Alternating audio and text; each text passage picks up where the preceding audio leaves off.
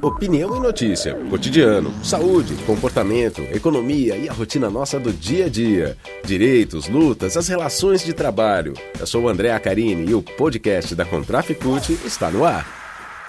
Olá, você que nos acompanha aqui nos canais de comunicação da Contraficute. Eu sou o André Acarini, está no ar mais um podcast da Contraficute. Hoje a gente fala sobre a proposta de emenda à Constituição número 32, a PEC 32, da reforma administrativa do governo Bolsonaro, que, como todos sabemos, traz uma série de prejuízos ao serviço público em si e também à carreira dos servidores públicos. Mas a gente vai fazer um recorte especial hoje para falar sobre os bancos públicos. Por isso, eu trago aqui o palestrante e professor de Direito Constitucional, Direito dos Servidores, Direito Trabalhista e Direito Previdenciário, o Marcos Rogério, que presta assessoria para a liderança do PT no Senado. Marcos, seja muito bem-vindo a essa edição do podcast. Vamos bater um papo sobre isso, sobre a PEC 32, como ela afeta os serviços públicos nos bancos públicos, Marcos?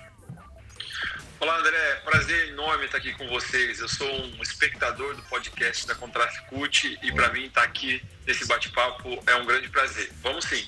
Essa PEC ela é muito importante, ela produz muitas mudanças e ela exige de todos nós que compreendemos, que participemos desse debate, porque o estrago vai ser muito grande, sobretudo para os servidores e servidoras públicas, para os empregados públicos, mas para a população que usa dos serviços dos bancos, serviço de saúde, serviço de educação. Uhum. A PEC é ruim para todo mundo, eu diria, viu, André? Não tem nada de bom na PEC. Como, como a maior parte das iniciativas desse governo Bolsonaro, digamos assim, né, Marcos? Mas, é, mas é vamos. Verdade. Vamos lá, vamos, vamos falar sobre assim, mais esse ataque, é, partindo do princípio, né? Do, do, partindo dessa premissa que é do governo Bolsonaro, então não é bom, né? É, essa proposta de emenda à Constituição de reforma administrativa, ela, ela foi muito alardeada, muito propagandeada, em especial pelo ministro Paulo Guedes da Economia, é, com o conceito de que o servidor público é um marajá, é um privilegiado, é, enfim, e, e, tem a proposta, segundo eles, né, segundo a argumentação deles, de modernizar o serviço público brasileiro. Agora, por trás dessa, dessa modernização que eles dizem, Marcos, o que é que está por trás realmente disso? O que, que a, a, a PEC 32 representa, falando agora assim num contexto geral, para os serviços públicos e os servidores no Brasil? Basicamente, perda de direitos. Perda de direitos dos servidores e perda de direitos dos cidadãos. Porque ao mesmo tempo em que o, o governo desmonta o serviço público, prejudicando os servidores, no final das contas, quem paga o pato é o, é o trabalhador que precisa é, desse serviço público. E é uhum. muito curioso o governo usar a palavra modernização, né, André? Eles usaram a expressão modernização quando foram fazer a reforma trabalhista em 2017, prometendo 6 milhões de novos empregos. Não vieram os empregos e ficaram a retirada de direitos, a dificuldade de acesso à justiça do trabalho, ficaram o desmonte, o ataque aos sindicatos. Depois eles usaram a modernização também, André, para falar da reforma da Previdência. E ao fim e ao cabo, o que nós vimos foi as pessoas vão trabalhar mais anos e no final da vida vão receber uma aposentadoria menor. Uhum. E agora fala de novamente em modernização do serviço público. Mas ao fim e ao cabo, é menos direitos dos servidores e mais desmonte dos serviços públicos em prejuízo da população. E aí a gente está falando sobre serviços básicos, né? Que a população, em especial a população mais pobre, hoje a grande maioria dos brasileiros, precisa, como saúde, como educação, além dos serviços que são prestados, por exemplo, pelos bancos públicos. Né? É, a gente sabe, então, que a reforma administrativa ela vai precarizar os serviços públicos, ela vai dificultar o acesso aos serviços públicos, porque ela abre, inclusive, a possibilidade da privatização desses serviços, né? Ou seja, o brasileiro, além de pagar o imposto que já paga, né, para poder ter serviço lá, o atendimento no SUS, uh, para ter segurança, para ter uh, a educação, vai ter que ainda desembolsar mais dinheiro se quiser ter esse tipo de serviço. É basicamente isso que a reforma administrativa faz, não é, Marcos? Agora, no contexto do, dos bancos, das instituições financeiras, como é que a reforma administrativa afeta o serviço bancário? Perfeito. Primeiro, André, a, a, toda vez que a reforma ela vai reduzir direitos de servidores, ela estende este, esta redução de direitos também para os empregados públicos. Uhum. Então, a, a, reforma ataca uma série de direitos ligados à promoção, ligados a, a vida funcional dos empregados públicos. Mas ela tem, além das maldades gerais, ela tem maldades específicas para os empregados públicos. Por exemplo, ela impede é, a negociação coletiva é, do, do, do setor bancário público toda vez que se tratar de estabilidade no emprego ou medida de proteção contra é, decisões arbitrárias dos bancos. Ela estabelece, por exemplo, é, a regra geral, né, ela estende também para os servidores, para os empregados públicos, os bancos, a aposentadoria compulsória aos 75 anos. Ela impede, por exemplo, que se pague aos empregados do banco qualquer parcela que não seja, que não seja fruto de, de lei, né? É preciso ter ato, lei, ter lei para garantir determinadas parcelas remuneratórias. Uhum. Enfim, ela, ela transforma uma série de questões é, que hoje os empregados públicos dos bancos têm direito em, em, em, extintos direitos. Mas o, o, ataque principal mesmo, você já matou a charada. E a própria Juvandia e outros, outras lideranças da Contraf têm denunciado a PEC aponta para privatização do setor público, seja os serviços públicos diretamente prestados pelo governo por meio de escolas e hospitais, e aí a PEC trabalha com o conceito de convênios, né? Ela estimula o uso de convênios, por meio desses convênios, a gestão privada dos órgãos públicos passará a ser feito pela iniciativa privada, e nessa gestão privada é, a iniciativa não precisará fazer concurso público, poderá fazer uma contratação direta sem respeitar nenhum concurso, mas no caso dos bancos, ela aponta para a privatização do próprio banco público. E essa medida, a PEC 32, a reforma administrativa, ela não é sozinha, ela está articulada com um outro pacote de agendas que envolve a privatização dos Correios, que envolve a privatização da Eletrobras, que além da privatização dos bancos públicos, envolve a privatização de diversas outras empresas, inclusive algumas estratégicas que nós temos no Brasil. Então, de fato, é um ataque completo, privatizando o, os bancos e as empresas públicas, privatizando de forma indireta os serviços públicos por meio dos convênios, dessa terceirização da gestão. Então é realmente bastante preocupante, André. E aí quando a gente fala, vale, a gente sempre, a gente sempre comenta aqui no, no podcast, Marcos, mas é, vale a pena a gente relembrar, né? Precisa manter sempre isso vivo na memória das pessoas, é que banco público privatizado significa falta de acesso ou, ou não ter a, a população não ter acesso a serviços bancários. E quando a gente fala em serviços bancários, não é somente ter a conta lá que você pode movimentar, passar teu cartão quando você vai fazer compra, não. É muito mais do que isso, é um universo muito maior do que isso, que consiste inclusive, por exemplo, a gente viu na pandemia, o papel da Caixa Econômica Federal no auxílio emergencial. Foi a Caixa Econômica Federal e os trabalhadores concursados, os servidores públicos da Caixa Econômica Federal, que possibilitaram que 60 e tantos milhões, ou quase 70 milhões, 69 milhões de brasileiros pudessem ter acesso justamente a esse auxílio emergencial para poder sobreviver durante a pandemia. É? E isso na mão da iniciativa privada, como a gente sabe, tudo que vai para a iniciativa privada tem que ter um lucro, tem que ter um porquê por trás. E vai ser uma falta de acesso mesmo da população a esses serviços públicos essenciais, não é, Márcio? Exato. As pessoas às vezes ouvem o governo falar em privatizar e o governo parte de uma premissa de que o privado é bom e o Estado é ruim. No setor privado, André, existem escolas excelentes, escolas privadas excelentes, e existem escolas públicas também excelentes. Mas no setor privado também existem escolas muito ruins. Quando se privatiza, as pessoas terão que pagar pelo serviço. Uhum. E quem tem dinheiro vai pagar por um serviço que é bom. Mas as, o povo mesmo, as pessoas que mais precisam, certamente não vai ter dinheiro para pagar uma boa educação, uma boa saúde. É o mesmo raciocínio se vale para os bancos públicos. Ora, se com dois bancos públicos poderosos, como o Banco do Brasil, a Caixa, com vários bancos públicos regionais também muito fortes, nós ainda vivemos a maior taxa de juros do planeta. Imagina se isso fosse tudo banco privado. Então, banco privado requer lucro. E este lucro, muitas vezes, é, não, não pode ser sair do coro do povo mais pobre, do povo trabalhador. Então, será um enorme desserviço ao país, será a destruição mesmo do nosso país se a Caixa for privatizada, se o Banco do Brasil for privatizado.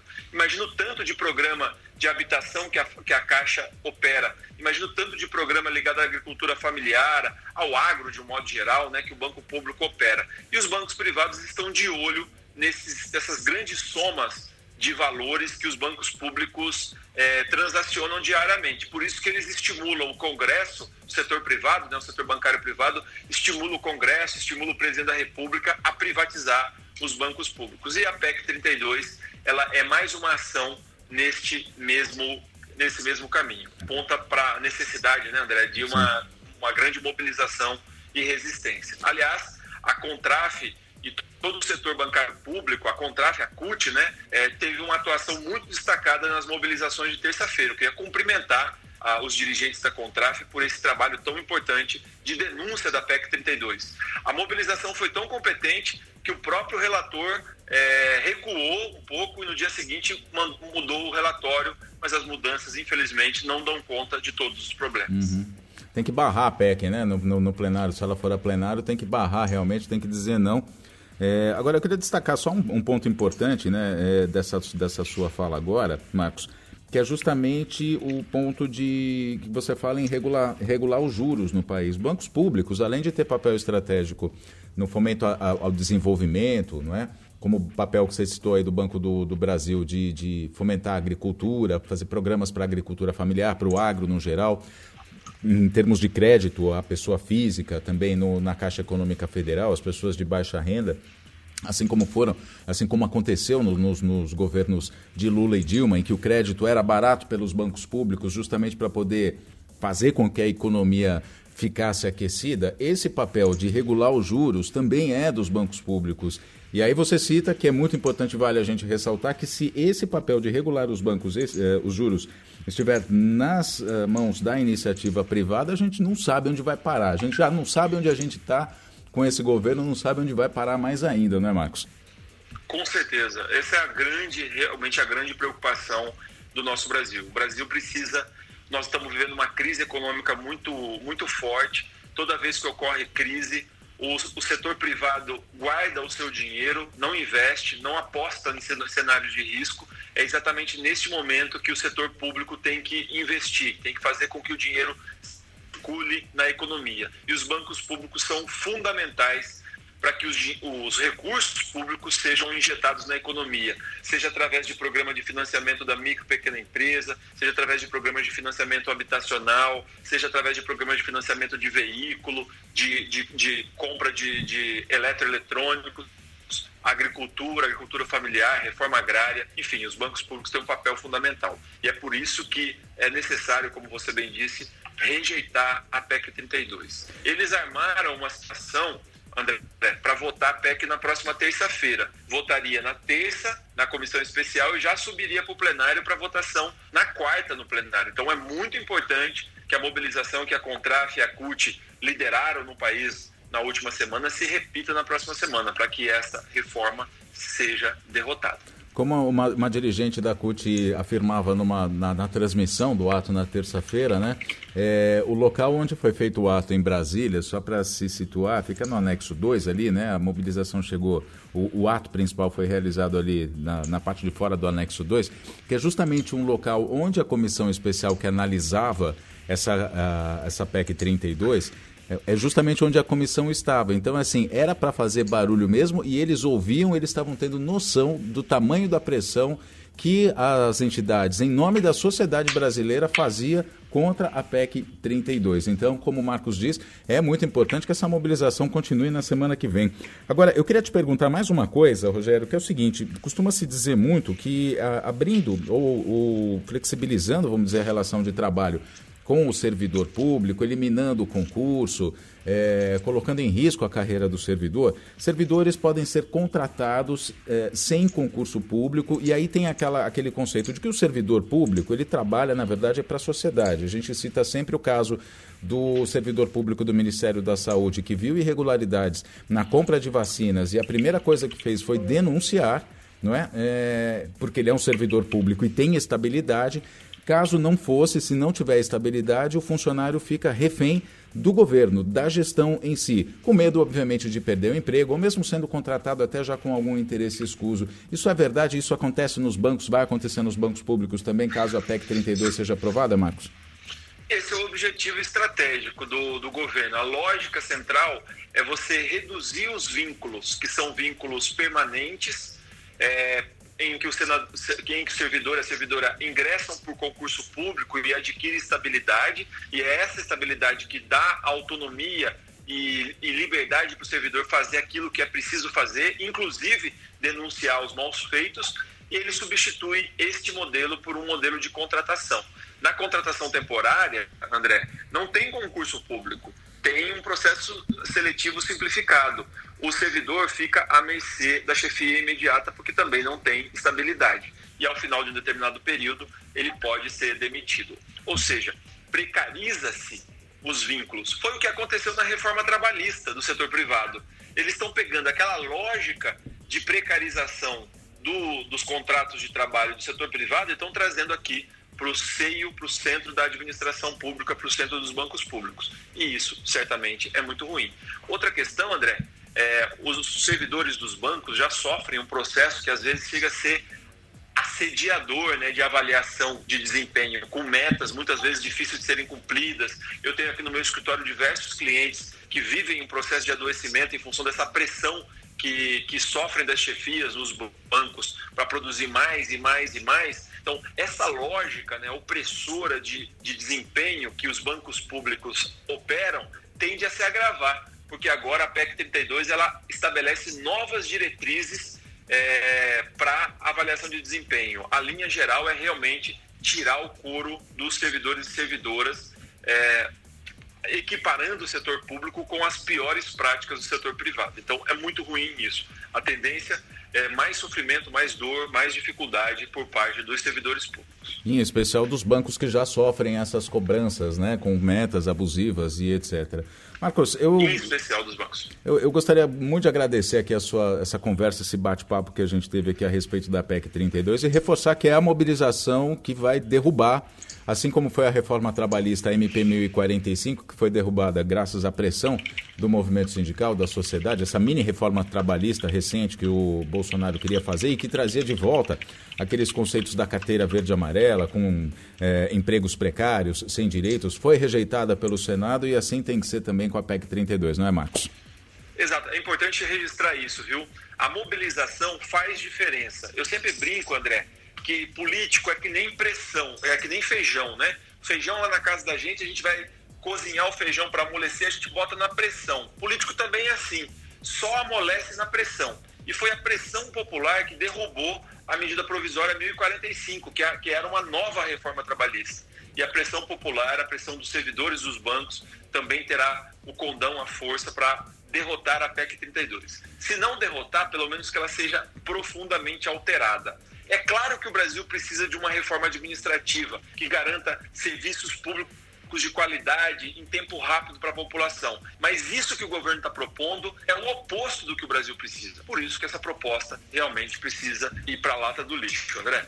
Marcos Rogério, palestrante, palestrante, professor de Direito Constitucional, Direito dos Servidores, Direito Trabalhista e Direito Previdenciário, assessor do PT no Senado Federal. Muito obrigado por esse bate-papo. Espero contar mais vezes aqui com a sua participação, com, essa, com, com mais conversas aqui para a gente poder deixar o nosso, uh, o nosso ouvinte bem informado a respeito dos principais assuntos que estão acontecendo aí, que, obviamente afetam a toda a sociedade, a todos nós. Marcos, muito obrigado pela sua presença aqui no podcast da Contraficute.